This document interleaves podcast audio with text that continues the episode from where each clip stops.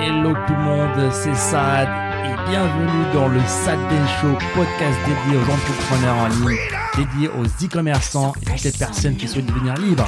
C'est parti. It's all for you. all for you. Freedom, Keep your ears to the ground. talking about the freedom. It's the best show in town. Let's show you. Mais, raconte-nous, moi je, je pense qu'on a un bon sujet intéressant là. Toute ta, hum, toute ta visite en Chine, que ce soit le côté un petit peu relationnel avec ton fournisseur, ce que tu as appris là-bas, les process que tu as mis en place dans ton business, quand est-ce qu'il faut aller en Chine? Est-ce que je dois aller en Chine si je suis un e-commerçant sérieux?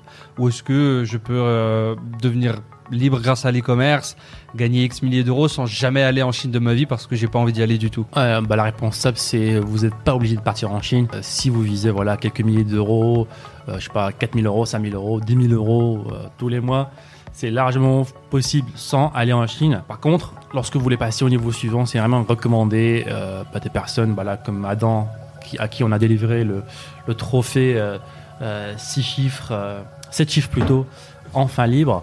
Des personnes comme, comme lui, bah, il, de- il devrait quand même euh, aller en Chine parce que non seulement c'est important, mais ça va beaucoup, beaucoup l'aider dans son business. le, le- le- le truc que tu as retiré, enfin l'un des points majeurs, c'est ta relation avec ton fournisseur. Ouais, en fait, ce qui est très différent euh, de la culture, on va dire, européenne, c'est que là-bas, le business, c'est beaucoup, beaucoup de relationnel. C'est euh, le contact, c'est la relation qu'on a avec son fournisseur.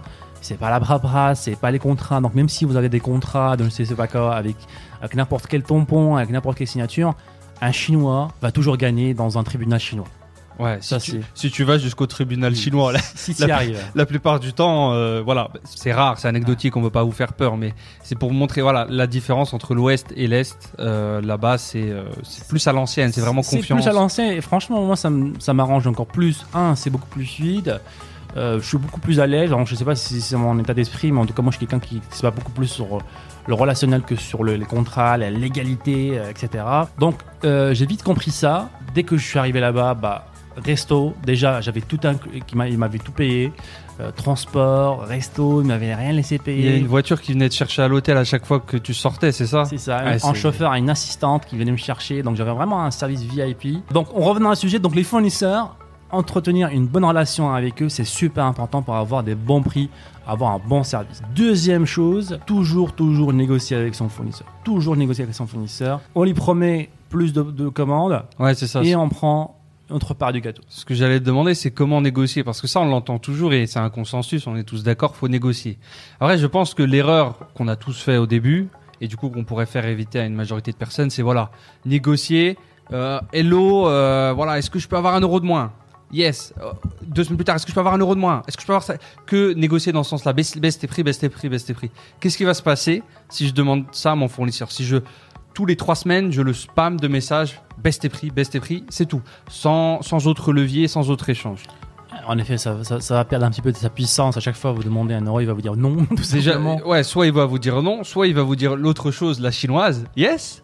Et qu'est-ce qu'il va faire? Bah, il va réduire la qualité du produit, vous allez avoir des produits de mauvaise qualité, et ça, personne ne le veut, ni vous ni votre client. Même si voilà, sur le court durée, peut-être vous allez faire des profits, mais sachez qu'encore une fois, Hmm. euh, et c'est notre philosophie aujourd'hui du e-commerce, toujours, toujours penser long terme. Donc ça, c'est la première chose. Deuxième chose que j'ai appris avec les agents, donc moi je vais passer avec un agent. Excuse-moi, je te coupe, mais du coup, on l'aura pas, on l'aura pas révélé ça. de Comment tu négocies, toi? Parce que il faut pas Ouais. toujours demander de baisser le prix. Qu'est-ce qu'il faut faire?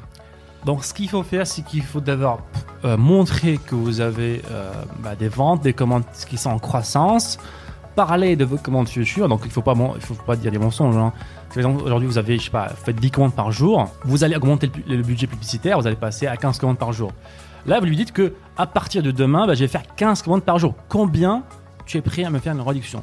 Parce que eux aussi, ils font la même chose pour négocier avec l'usine en fait. Ils vont voir l'usine, ils vont dire écoutez, bah, la dernière fois on a acheté 100 pièces, maintenant on va acheter 200 pièces. Quelle est la réduction? Et, euh, et c'est comme ça que vous pouvez avoir des réductions très facilement et c'est gagnant-gagnant pour le fournisseur aussi. Ce que vous pouvez faire aussi, c'est que bah, demandez-lui en fait à combien d'unités tu es prêt à me faire une réduction. Ouais, ça, ça, si tu demandes pas, ils te le diront pas. C'est Ouais. c'est vraiment comme ça que ça marche. Et, ça aussi, c'est- super important. En Chine, alors je ne sais pas si c'est la culture, mais en tout cas, ils vont pas te donner trop d'informations. Il faut que tu poses des questions. Où est, le- est produit? Où est le stock? Euh, Combien d'unités vous avez chez vous? Euh, Comment je peux avoir un meilleur prix? Est-ce que c'est la meilleure qualité? Est-ce que, est-ce que? Pour eux, vous lui demandez A, il te donne A. Tu demandes B, il te donne B. Donc essayez d'être un peu plus fluide, posez beaucoup de questions. Et les plus gros fournisseurs, ils ont des agents spéciaux qui répondent à, à vos euh, questions. Posez, posez plein de questions. Parce que ce que j'ai remarqué, moi, lorsque j'étais là-bas, ben, je leur ai dit, écoute, moi, je veux voir votre process de A jusqu'à Z. Lorsque je vous envoie une commande, qu'est-ce qui se passe? Montrez-moi toute la chaîne. Euh, et ils m'ont fait voilà, visiter de A jusqu'à Z tout le process. Alors, ce que j'ai remarqué, c'est que lorsque je leur demandais le prix d'un produit, donc je leur envoie une image de chez moi à l'é- à l'époque, ce qu'ils font en fait, c'est qu'ils vont aller sur des sites de grossistes chinois et ils vont voir les prix, les prix sur le. Et ils font, ils me donnent une estimation du produit, une estimation du produit, euh, du prix du produit. Donc c'est pas vraiment le prix, le prix réel en fait, c'est une estimation qu'ils ont faite parce que bah, ils n'ont pas le produit en main en fait, parce qu'une grosse partie du prix c'est la livraison et la livraison du produit bah, se fait sur en rapport avec le, le- le volume du produit. Donc eux, ils font une estimation, une estimation qui est haute. Bah, ils veulent garder leur marge, ils veulent pas te dire un prix bas et après bah, ils doivent euh, te vendre le produit euh, en, perte. Donc ils te donnent une estimation très haute. Mais je lui dis mais pourquoi pourquoi tu me fais une estimation? Pourquoi ne pas commander le produit? Tu le ramènes chez toi, tu fais les mesurations, tu fais des trucs et tu me donnes un- le meilleur prix possible. Elle dit mais il faut acheter le produit. Bah oui, achetant le produit, c'est une unité. Le, produit il coûte 5 euros. euh, je, préfère, je préfère payer 5 euros tout de suite, avoir le meilleur prix possible que te dire non euh, et, et on n'a pas travaillé ensemble sur 1000 commandes. Et pour eux, ah, tu es prêt à payer une Bah oui, c'est tout logique, c'est tout con.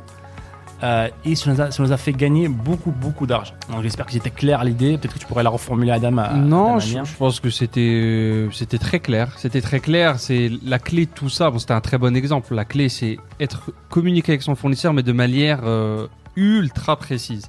Avoir une série de questions limite que vous allez poser à chaque nouveau produit winner qui est en train de décoller.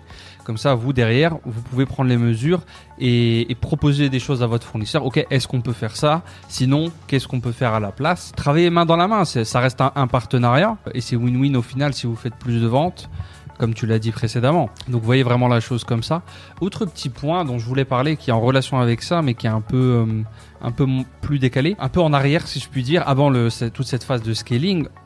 Lorsqu'on débute aussi, il faut, vous avez moins d'arguments pour négocier. Vous n'avez pas énormément de commandes, vous n'avez pas énormément de volume. Et il arrive quelquefois aussi que vous n'avez pas du tout de réponse en fait. Parce que, notamment si vous contactez des agences sur AliExpress, enfin des vendeurs sur AliExpress, c'est très, ça va être difficile d'avoir des réponses de leur part si vous n'avez pas des commandes chez eux auparavant, euh, parce qu'en fait le système de messagerie AliExpress est très spécifique. Ce qui se passe, c'est que à partir du moment où vous avez des commandes, vous arrivez entre, guillemets dans un autre chat par rapport à tous ceux qui n'ont jamais eu de commande chez le fournisseur. Donc les euh, vendeurs AliExpress traitent euh, tous les messages de personnes qui ont déjà des commandes chez eux en priorité. C'est de manière automatique.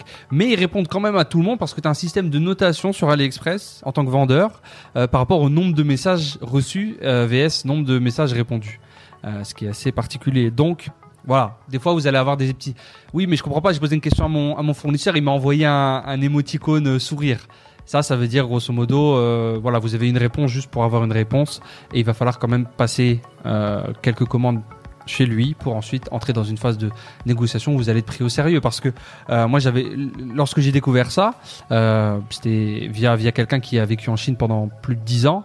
Euh, sur AliExpress, un vendeur moyen qui fait pas mal de commandes, il reçoit un- à peu près 10 000 messages par jour. Et ils ont bah, une armée de OSAV qui fait ça 7, 7 jours sur 7, euh, je ne sais pas combien d'heures par jour. Mais voilà, pour vous dire que euh, choisissez bien vos fournisseurs de base avec des critères, euh, avec des critères spécifiques. Passez à l'action, ayez quelques commandes et entrez dans une phase constante de négociation, croissance, négociation.